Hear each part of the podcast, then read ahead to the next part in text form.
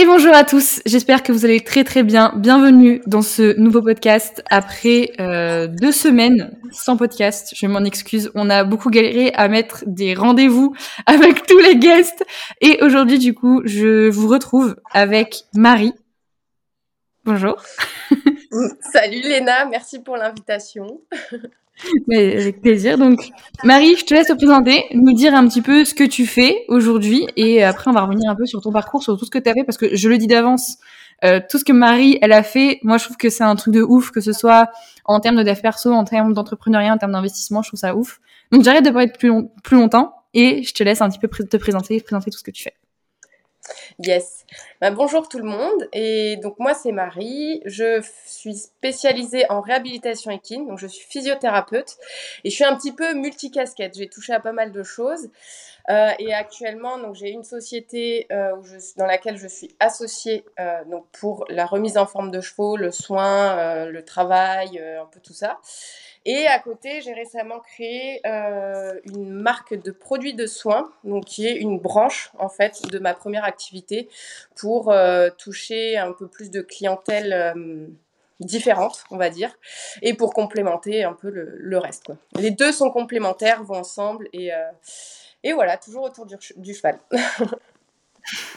Trop bien. Bah, du coup, ce que je te propose de faire, c'est de commencer un petit peu avec qu'est-ce qui t'a emmené jusqu'au jour où tu t'es dit, tiens, je vais créer mon centre de réhabilitation, je vais créer mon centre équestre à moi. Parce que il y a toujours un petit déclic euh, assez particulier, je pense, quand on veut commencer ce genre de ce genre de projet. Je pense qu'il y a toujours un, peu un déclic qui se fait, ou en tout cas euh, un jour où tu dis tiens je veux faire ça, ou alors j'en ai marre donc euh, je monte mon truc. Qu'est-ce qui, ça c'est quoi en fait toi ton cheminement, ton parcours pour en arriver jusque là bah, je crois que les chevaux, ça a toujours fait partie de ma vie. Depuis que je suis petite, c'était euh, viscéral. Vraiment, c'était ma priorité. C'était les chevaux, les chevaux, les chevaux. Je voulais monter à cheval tout le temps. Je voulais en faire mon métier, euh, tout ça. Et à la base, euh, je voulais être juste cavalière professionnelle. voilà. Et en fait, donc quand j'avais 15 ans, mon premier cheval a eu un grave accident. Et, et donc, bah forcément, j'étais confrontée à une gestion de convalescence, de, de bah, remise en forme, de tout ça. Euh, et, de fil en aiguille, en fait, j'ai toujours connu des chevaux qui étaient dans ce profil-là. Alors, je pense qu'il n'y a jamais de hasard. Il n'y a jamais de hasard et on n'a jamais rien pour rien. Donc, euh, ça, a été assez naturel, en fait. Après, j'ai essayé de rentrer dans un profil de, CDI. Alors, j'ai essayé une ou deux fois, ça ne me correspondait pas du tout. Euh, donc c'est pour ça que ça a été assez naturel de monter mon truc en fait. Euh, surtout que j'étais à l'époque dans une écurie avec euh, un ex-conjoint où je me suis énormément investie.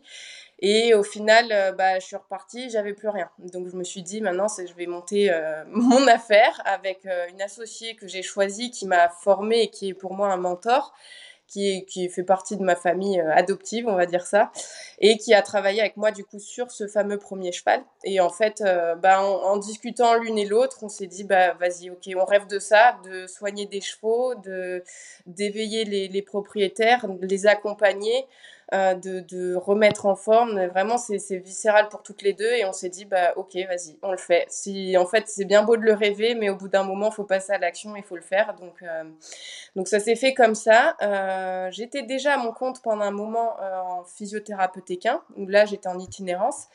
Mais le déplacement, c'est pas, pas trop mon truc. Je voulais vraiment avoir, pouvoir faire de la gestion quotidienne des chevaux.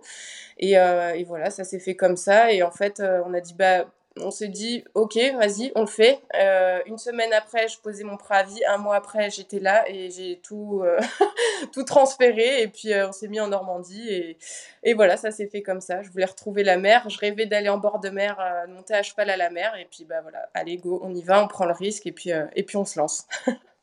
Ah, incroyable.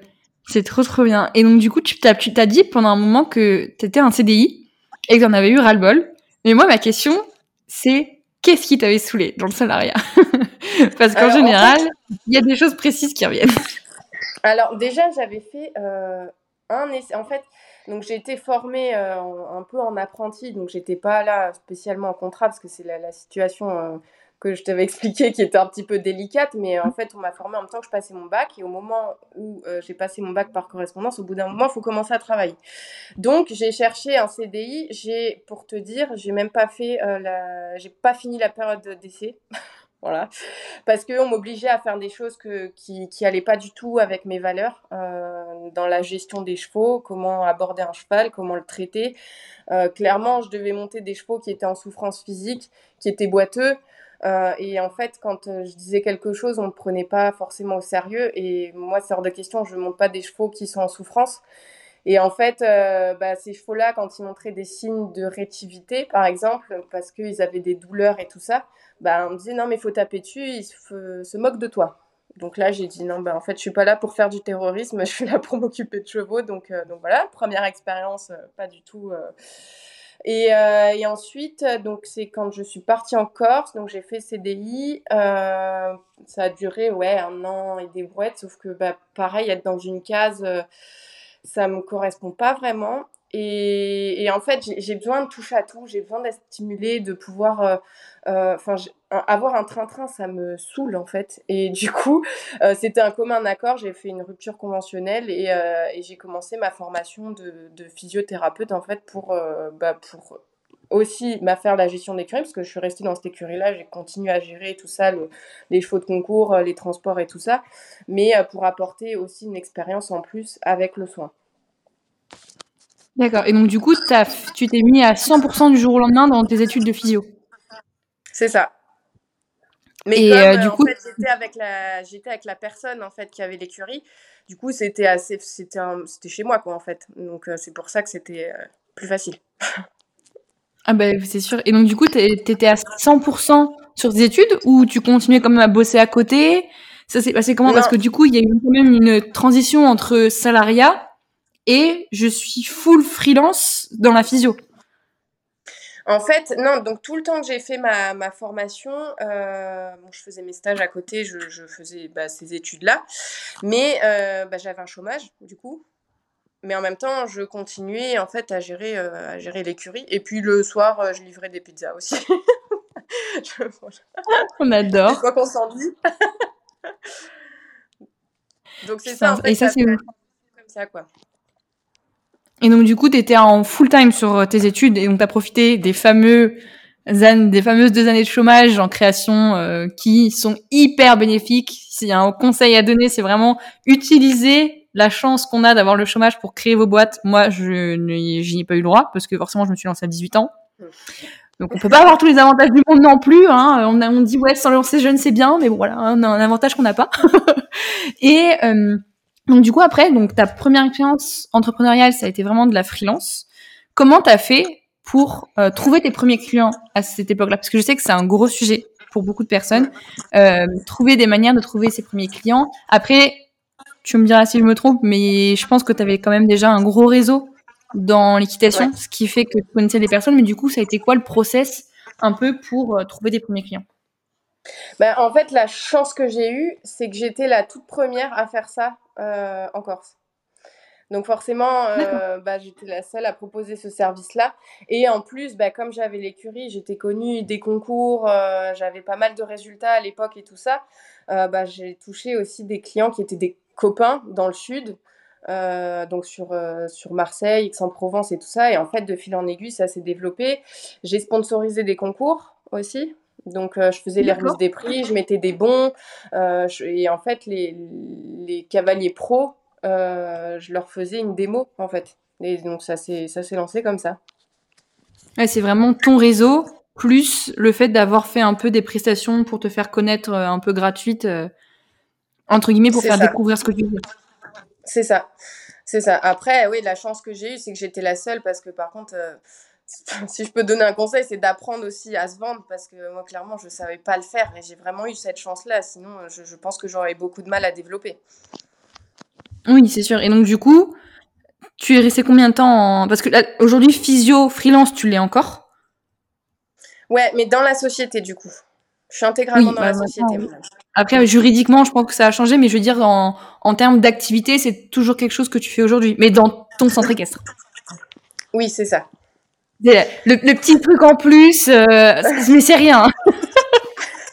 Mais alors, ton, ton, ton centre équestre, du coup, aujourd'hui, et donc, du coup, il s'est passé combien de temps entre le moment où tu t'es lancé en freelance et le moment où tu t'es mise à 100%, enfin, où tu t'es dit, je vais lancer Emotion Care, du coup, qui est ton centre équestre Alors, euh, j'ai démarré, donc la première fois que j'ai créé donc, ma micro-entreprise, c'était 2017.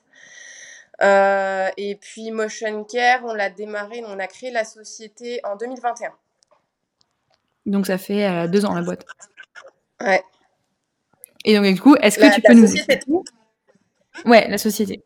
Et donc du coup, est-ce que tu Ouais, peux nous ça. expliquer euh, pourquoi Emotion Care? C'était quoi le projet? C'était quoi l'idée? Parce que du coup, tu m'as dit plein plein de choses moi en, en off. J'aimerais bien quand même qu'on puisse réexpliquer tout ça et surtout la passion que tu as dans le projet et tout, tout, tout, toute l'âme que tu as mis dedans, tout le sens que tu as mis. Moi, c'est ça qui m'a qui m'a vraiment euh, inspiré dans, dans ce que, tout ce que tu m'as raconté. C'est tout, tout ce que tu as envie de faire dans, dans ce centre équestre, tout le projet qu'il y a autour. Donc, du coup, explique-nous un peu euh, c'est quoi le projet, c'est quoi la vision, euh, où est-ce que tu as envie d'aller avec ce projet, avec ton associé, bien sûr. Euh, voilà, c'est quoi l'idée derrière tout ça? Alors déjà, en gros, pourquoi Emotion Care? Parce que Emotion Care, ça veut dire l'énergie en mouvement pour soigner physique et émotionnel. Voilà, il y a un sens dans le nom qui a été beaucoup réfléchi, euh, qui nous parlait à toutes les deux. Mais, euh, mais le but, c'est vraiment parce qu'on sait ce que c'est. En fait, on a toutes les deux eu des chevaux accidentés, donc comme je le disais au début, et on s'est toutes les deux retrouvées confrontées à ce néant qu'il y a entre euh, bah, la période où tu as la blessure et euh, le moment où il faut remettre en route comment tu fais, comment tu t'adaptes, parce que bah, les vétérinaires, souvent, c'est des protocoles qui sont, euh, qui sont standards, mais euh, qui bah, parfois ne conviennent pas en fonction des douleurs qu'il peut y avoir, etc. Donc, bah, tu es dans un néant, en fait, tu es complètement perdu. Et nous, on a voulu vraiment se spécialiser là-dedans. dans les cas d'école, ce qu'on appelle les cas d'école, des très gros cas, des grosses blessures, où après on, on cible un peu tout, mais, euh, mais voilà, pour accompagner le cheval déjà, mais aussi pour accompagner la personne. Le but, c'est pas de rendre le cheval euh, comme ça, clé en main, et puis après tu te débrouilles. Non, c'est d'accompagner la personne, de l'aider à comprendre, de l'éveiller, de, de, voilà, de l'aider à réfléchir un peu autrement, comment écouter son cheval, comment s'adapter à lui, et pour que derrière le travail perdure, parce que le, le but, c'est pas d'avoir un cheval, de le rendre et de le récupérer un an après pour les mêmes problèmes. Voilà, donc c'est Ouais, vraiment le, pourquoi il est le pourquoi il est vachement fort au final et il est pas que acté sur euh, sur le cheval en lui-même ou sur sur une euh, une partie hyper spécifique. Il y a euh, Bah, tout autant la partie euh, humaine et l'approche humaine que l'approche purement avec le, le cheval en, en direct quoi. Bah, c'est ça, parce qu'en fait, si on a un cheval, on a forcément l'humain derrière. Ouais. Donc, Ouais, a- donc ça, au début, c'était vraiment pour le cheval, pour essayer d'améliorer la vie des chevaux et tout ça, parce que ça, c'est ce pourquoi on fait ce métier, parce que ma collègue est ostéopathe, donc on est très complémentaires aussi euh, euh, bah, là-dedans. C'est pour ça qu'on s'est associés d'ailleurs.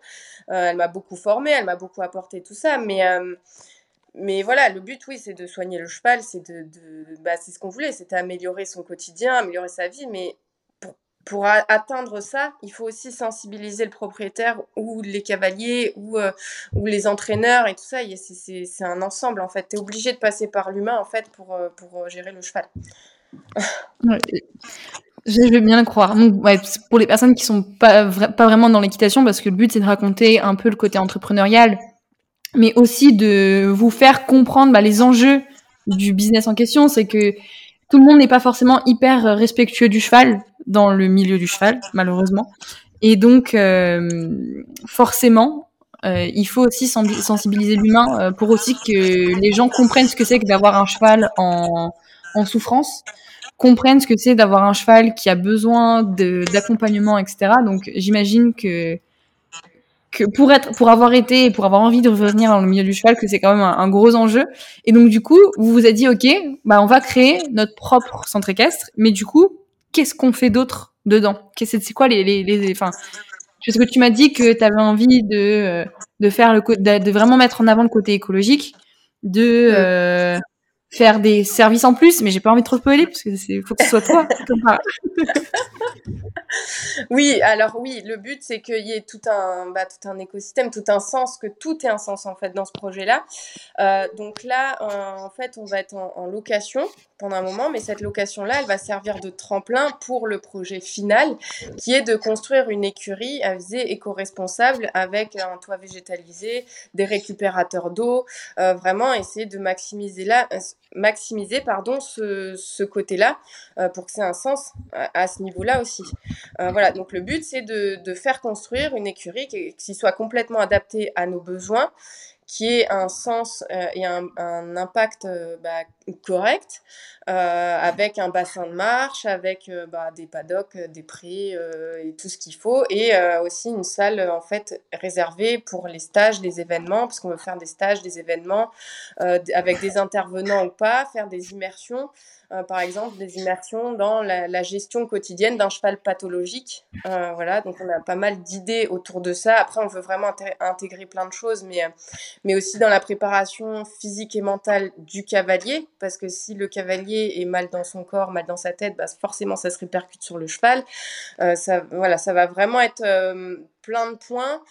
Et, euh, et, voilà, ouais, faire vraiment pas mal d'immersion. Et puis, bah, toujours l'idée première de sensibiliser et d'aider les gens à mieux comprendre leurs chevaux et à, à, faire du soin aussi pour les chevaux.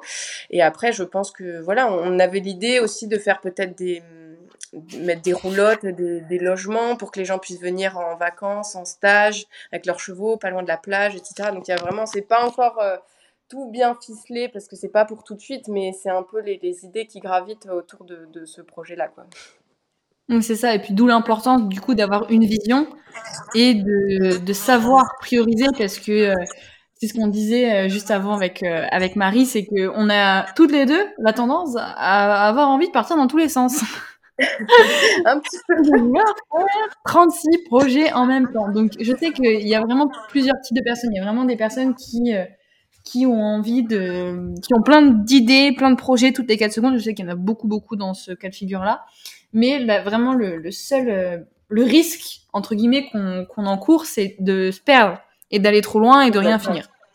Alors que là, ce qui est génial et, vraiment ce que j'ai envie que qu'on montre et qu'on illustre avec euh, avec ce que tu es en train de créer, c'est que tu as une vision finale, mais cette vision-là, en fait, tu vas te laisser le temps de la et les moyens surtout de la réaliser. Parce que euh, un projet comme ça, tu dois être sur quelques euh, quelques centaines de milliers d'euros, euh, ne serait-ce qu'avec euh, toutes les toutes les infrastructures, euh, les même les infrastructures un peu plus médicales entre guillemets, ou en tout cas pour la réhabilitation, comme tu disais, tu voulais faire un, un, bassin de marche, un solarium, euh, les toits végétaux, les systèmes de récupération d'eau, même si tu m'as dit qu'il y avait des subventions qui étaient euh, assez euh, importantes et intéressantes, ça reste quand même un projet qui est de un physique, donc qui demande mm. beaucoup plus de dépenses qu'un projet digital, sachant que tu as du coup aussi une boîte en ligne avec de la vente en ligne.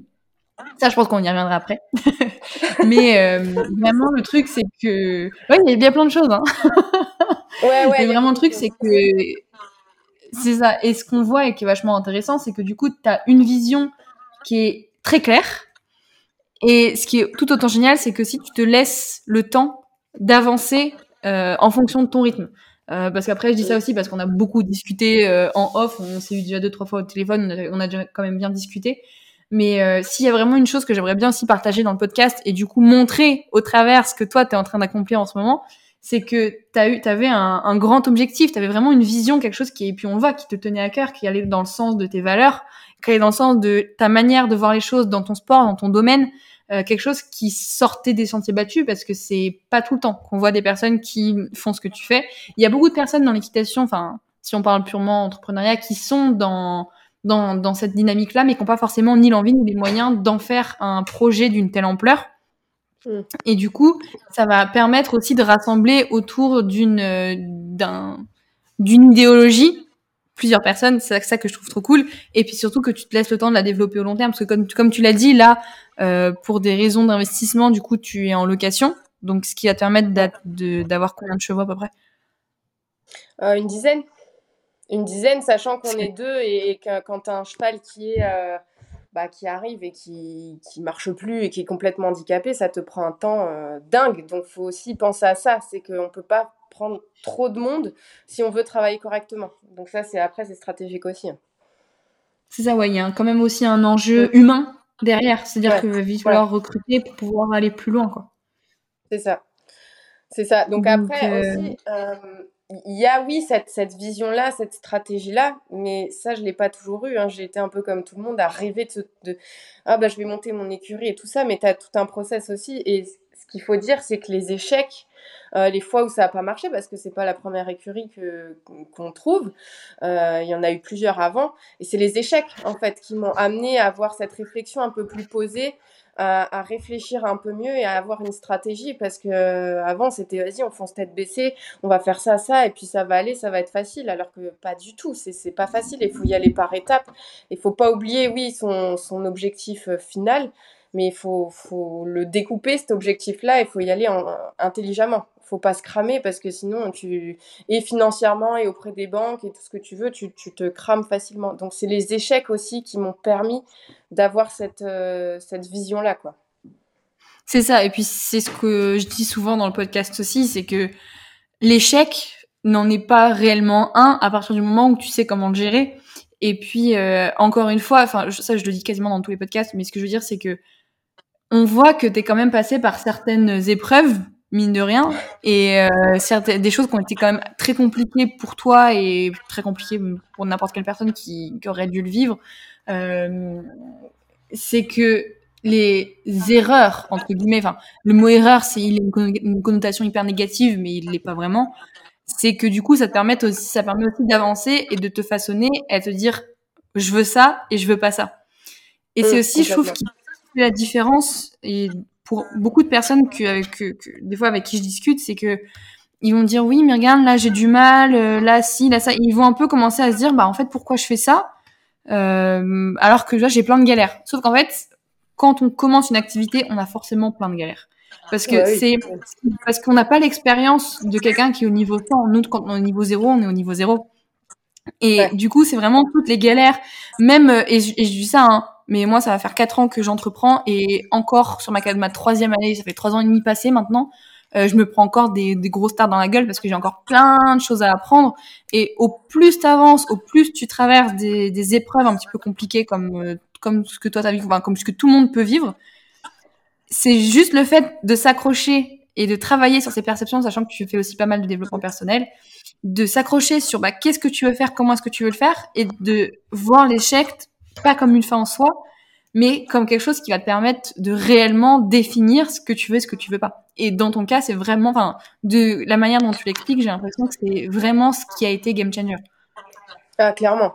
Ah bah, clairement. Mais après, ça, c'est valable quand tu entreprends, mais c'est valable dans la vie, en fait. C'est quand tu as des coups durs, euh, bah, c'est soit t'en, fais une leçon et tu évolues, tu progresses grâce à ça et tu, tu vois le côté positif de, du coup dur, soit bah, tu te morfonds, tu sombres et puis tu continues à te plaindre toute ta vie. Donc euh, c'est pareil dans l'entrepreneuriat, après il faut savoir rebondir, trouver des solutions et, et puis après c'est pas forcément fait pour tout le monde, mais je pense que c'est important, c'est clair. Et c'est, c'est aussi grâce à ça qu'aujourd'hui j'ai pu monter en tout cas un projet qui, qui est solide et qui peut évoluer dans le temps avec des stratégies et, voilà, de pas le faire euh, n'importe comment, ça c'est clair et net. C'est sûr.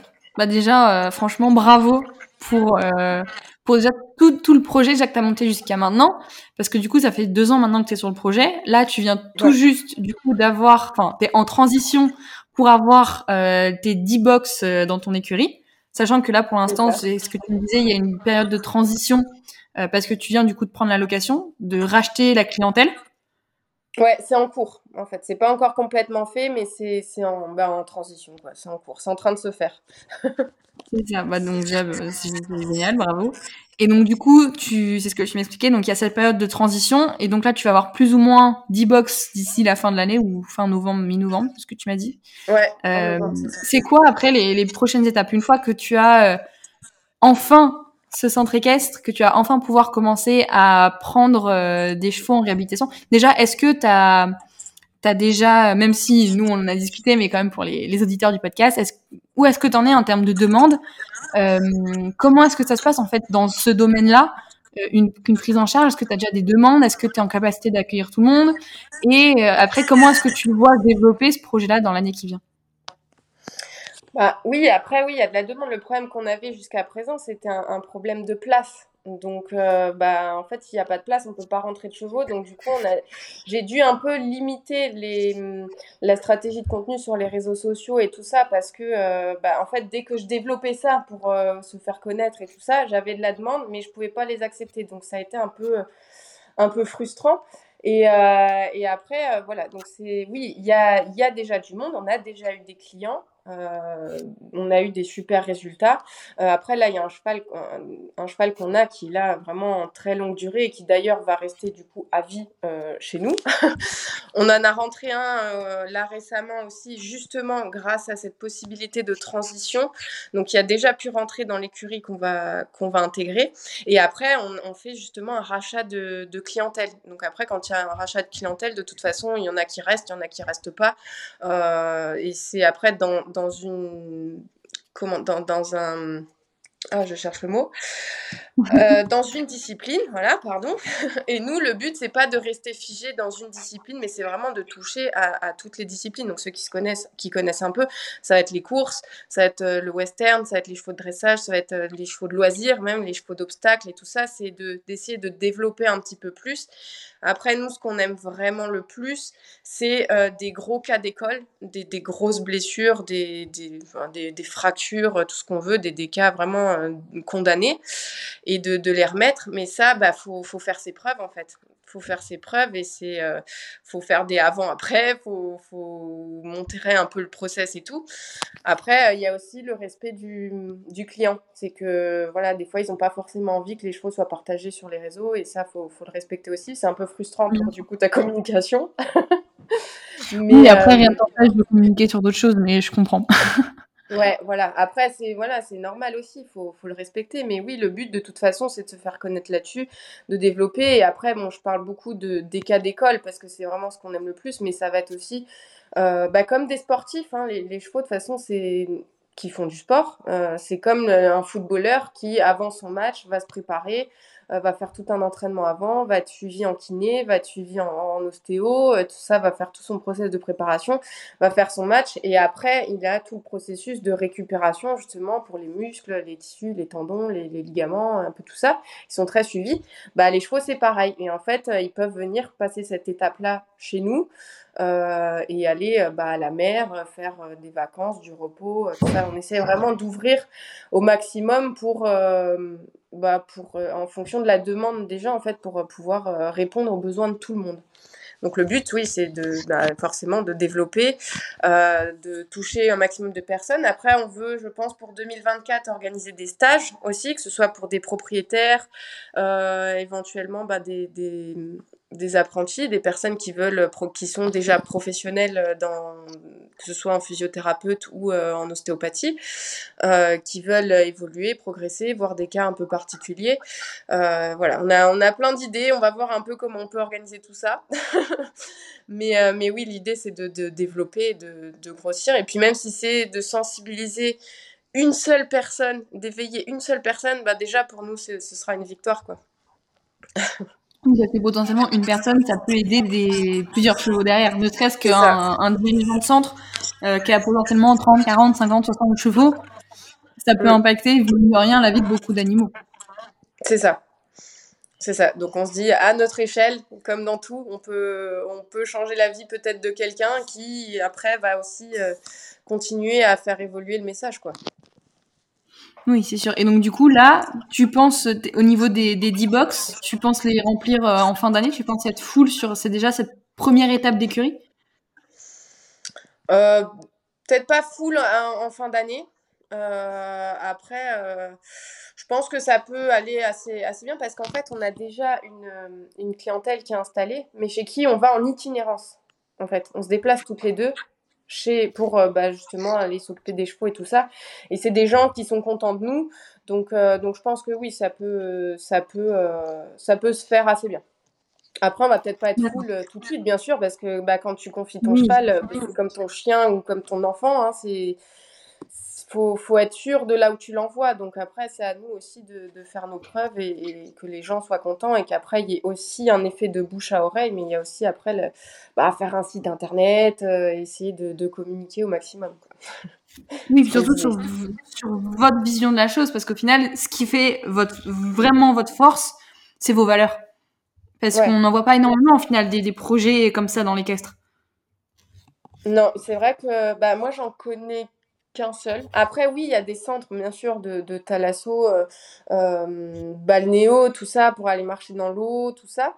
Mais en fait, ça, ça, touche que le cheval. En fait, les gens ramènent le cheval, il fait ses séances de soins ou de, de marche euh, aquatique et tout ça. Mais après, il n'y a, pas vraiment une gestion aussi avec, euh, en intégrant le, propriétaire et en essayant de lui faire comprendre pourquoi on va, on va gérer comme ça, ce qui se passe, comment, euh, etc. Donc ça, c'est vrai que je j'en connais pas spécialement. C'est d'intégrer le cavalier comme ça, non.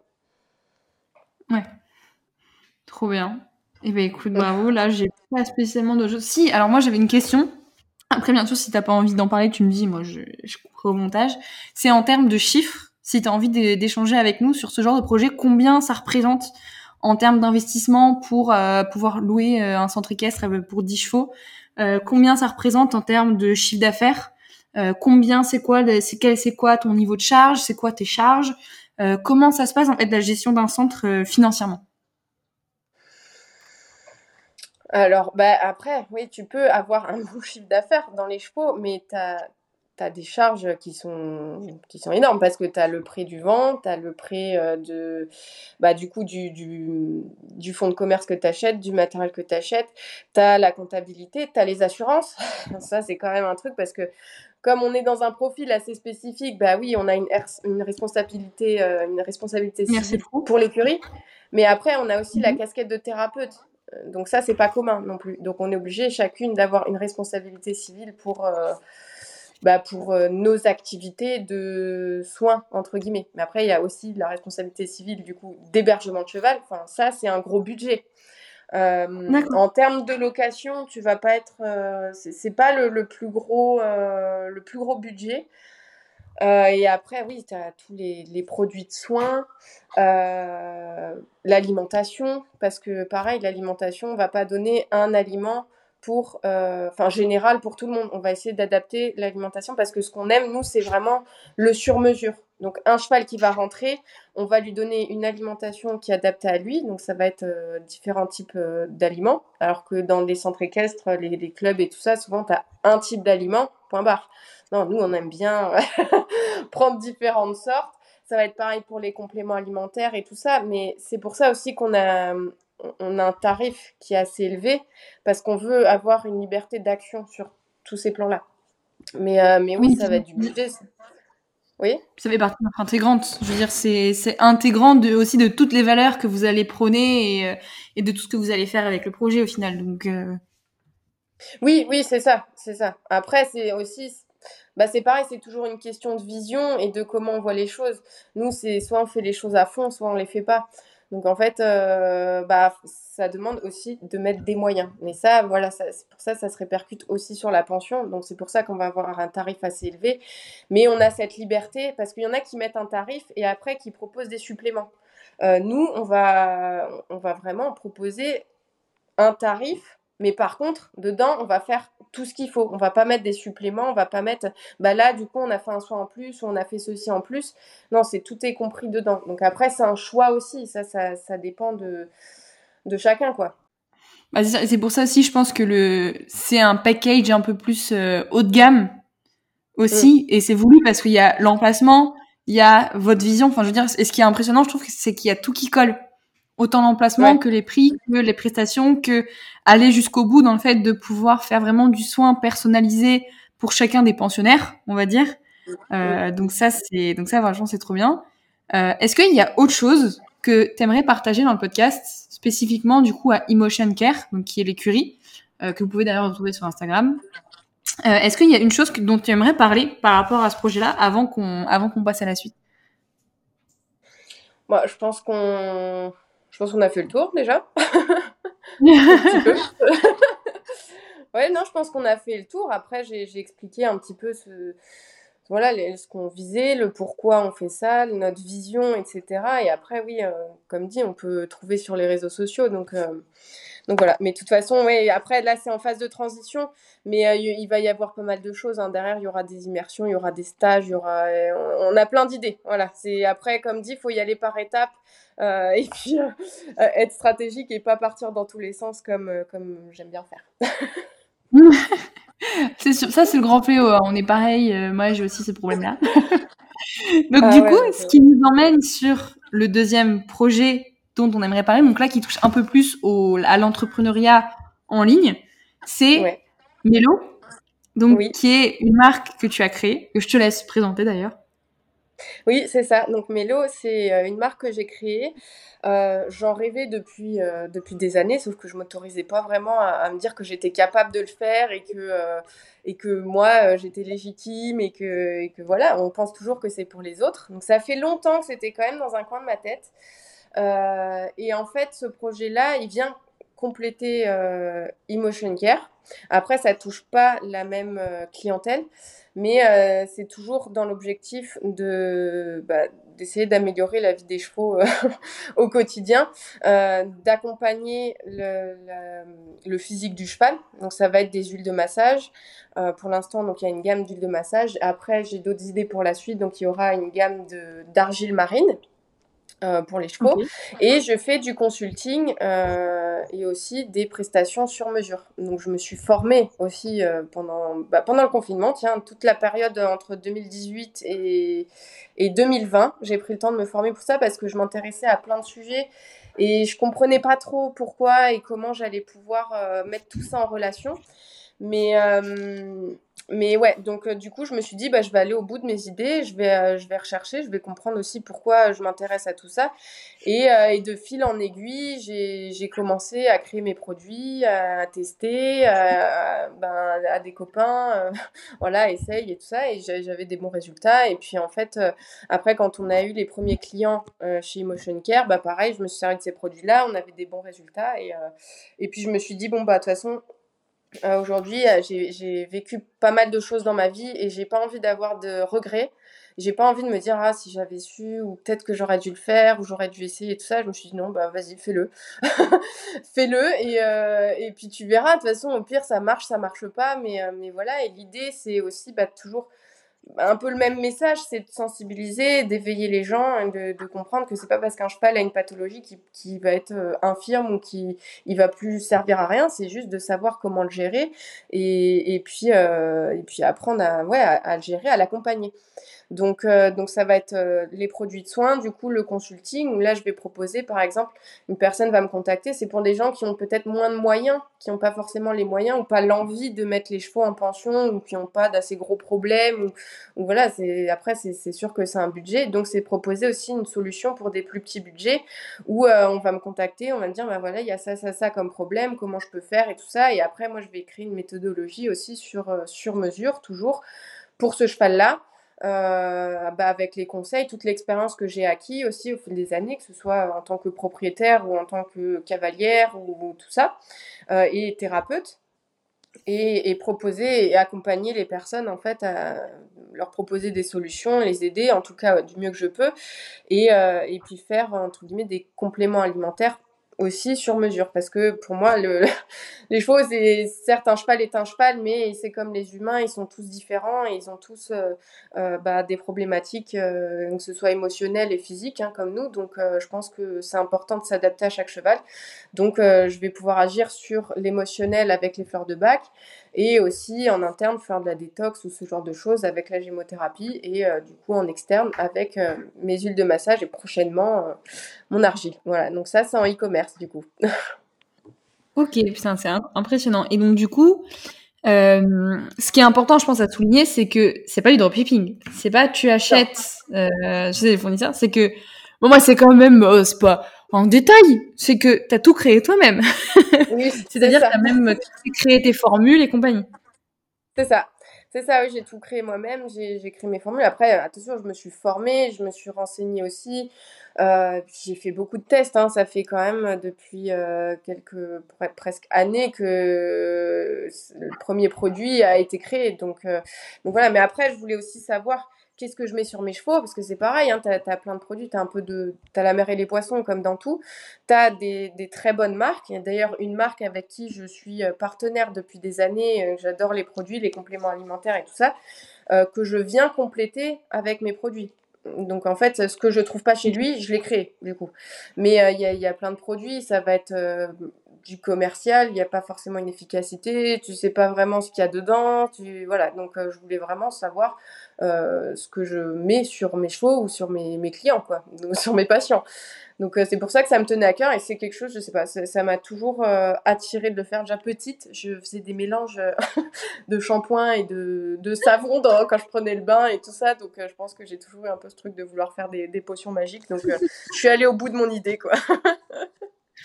trop drôle. Et donc, du coup, ça fait, donc tu disais, deux ans que tu es sur Mélo? Non, un an? Euh, non, alors le projet il est dans ma tête, euh, pour être honnête, depuis 2016, je dirais. Euh, mhm. Après, le temps que je me donne du courage et tout ça, je me suis formée donc en 2018 et je l'ai lancé officiellement cette année en avril. Voilà. Mais après, j'avais déjà créé les premiers produits dont, dont je me servais à l'écurie sur nos chevaux, quoi. Oui, d'accord.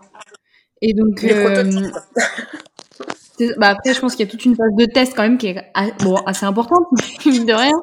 Euh, et donc, euh, du coup, aujourd'hui, en termes de volume de vente, ça représente, ça représente quoi?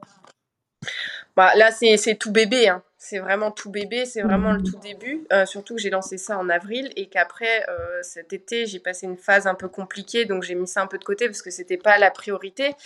Mais euh, on va dire, allez, ça va tourner là autour d'une dizaine de clients par mois. c'est ouf. C'est ouf. Bravo. Et donc du coup, ça c'est Melo, M-E-2-L-O-W, qu'on peut aussi retrouver sur Instagram. Donc, comme on le disait, le but de toutes ces boîtes, de toutes ces activités, donc il y en a trois, vraiment le, la, la, le côté physio, ostéo et compagnie, emotion et mélo. C'est ça. Après, le côté euh, physio-ostéo, bah, comme dit, c'est intégré dans la, dans la société. Là, ma collègue oui, a encore son activité, euh, mais euh, tout rentre dans la société maintenant. Là, c'est tout est dedans. Donc ça, ça, fait deux activités, mais après dans l'écurie, on est multifonction aussi. Donc on va être cavalière, euh, euh driver, euh, thérapeute, euh, enfin tout. Donc c'est après, il faut être un peu couteau suisse quand on, quand on monte des projets comme ça. Puis surtout quand on, quand on commence. J'ai envie de dire, surtout on est tous par là. On est, puis c'est ce qu'on disait tout à l'heure aussi en, en discutant, c'est que c'est d'une part indispensable de passer par ces phases-là pour comprendre ensuite réellement son business parce qu'il y en a plein qui vont euh, chercher, je sais pas, à déléguer ou à faire sans vraiment comprendre les choses. Donc euh, c'est pas non plus ce qui va euh, ce qui va aider en fait au développement de ta boîte parce que au plus tu as de bagages, au plus tu as d'expérience dans tous les domaines de ta boîte, au plus tu es à même de bien la développer. Oui, bah complètement. De toute façon, faut faut savoir euh, tout faire. Je pense que c'est hyper important de savoir euh, tout gérer, de comprendre, comme tu dis, le fonctionnement, le, comment ça se passe, faut se former. Et après, oui, tu peux déléguer, mais je pense que tant que tu n'as pas mis le nez dedans et que tu comprends pas le process et comment ça fonctionne, c'est pas que c'est voie à l'échec, mais, euh, mais si tu as un problème où tu te fais lâcher du jour au lendemain, bah, tu es un peu dans le, caca. quoi. c'est important de, de savoir comment ça fonctionne pour pouvoir après expliquer aussi ce que tu veux, pourquoi, comment tu le veux. Et, et ouais, je pense que c'est vraiment important. Bah, c'est ça. Et donc, du coup, si tu avais un conseil à donner à d'autres personnes qui ont un projet, du coup, qui ressemble un peu au tien, mine de rien, un projet physique qui demande quand même de l'investissement, qui demande bah, de l'investissement, que, ce, soit financier, en termes de temps, en termes d'énergie, en termes de tout ce qu'on veut. Ce serait quoi tes messages Ce serait quoi tes conseils? Parce que là, du coup, le podcast va bientôt toucher à sa fin. Euh, Qu'est-ce que tu aurais envie de dire à une personne qui est peut-être un petit peu dans ta situation, enfin dans la situation dans laquelle tu étais euh, il y a quelques temps maintenant?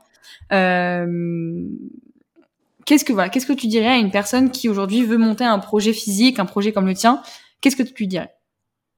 Bah, déjà, savoir pourquoi tu le fais, vraiment viscéralement, ton pourquoi. Euh, ça, c'est super important. C'est le premier truc, je pense, parce que euh, si ton pourquoi, il n'est pas assez solide, dès que tu auras un échec, en fait, tu vas laisser tomber. Donc ça, c'est euh, le premier truc. Qu'est-ce qui vraiment est viscéral pour toi et pourquoi tu le fais et quel est ton message?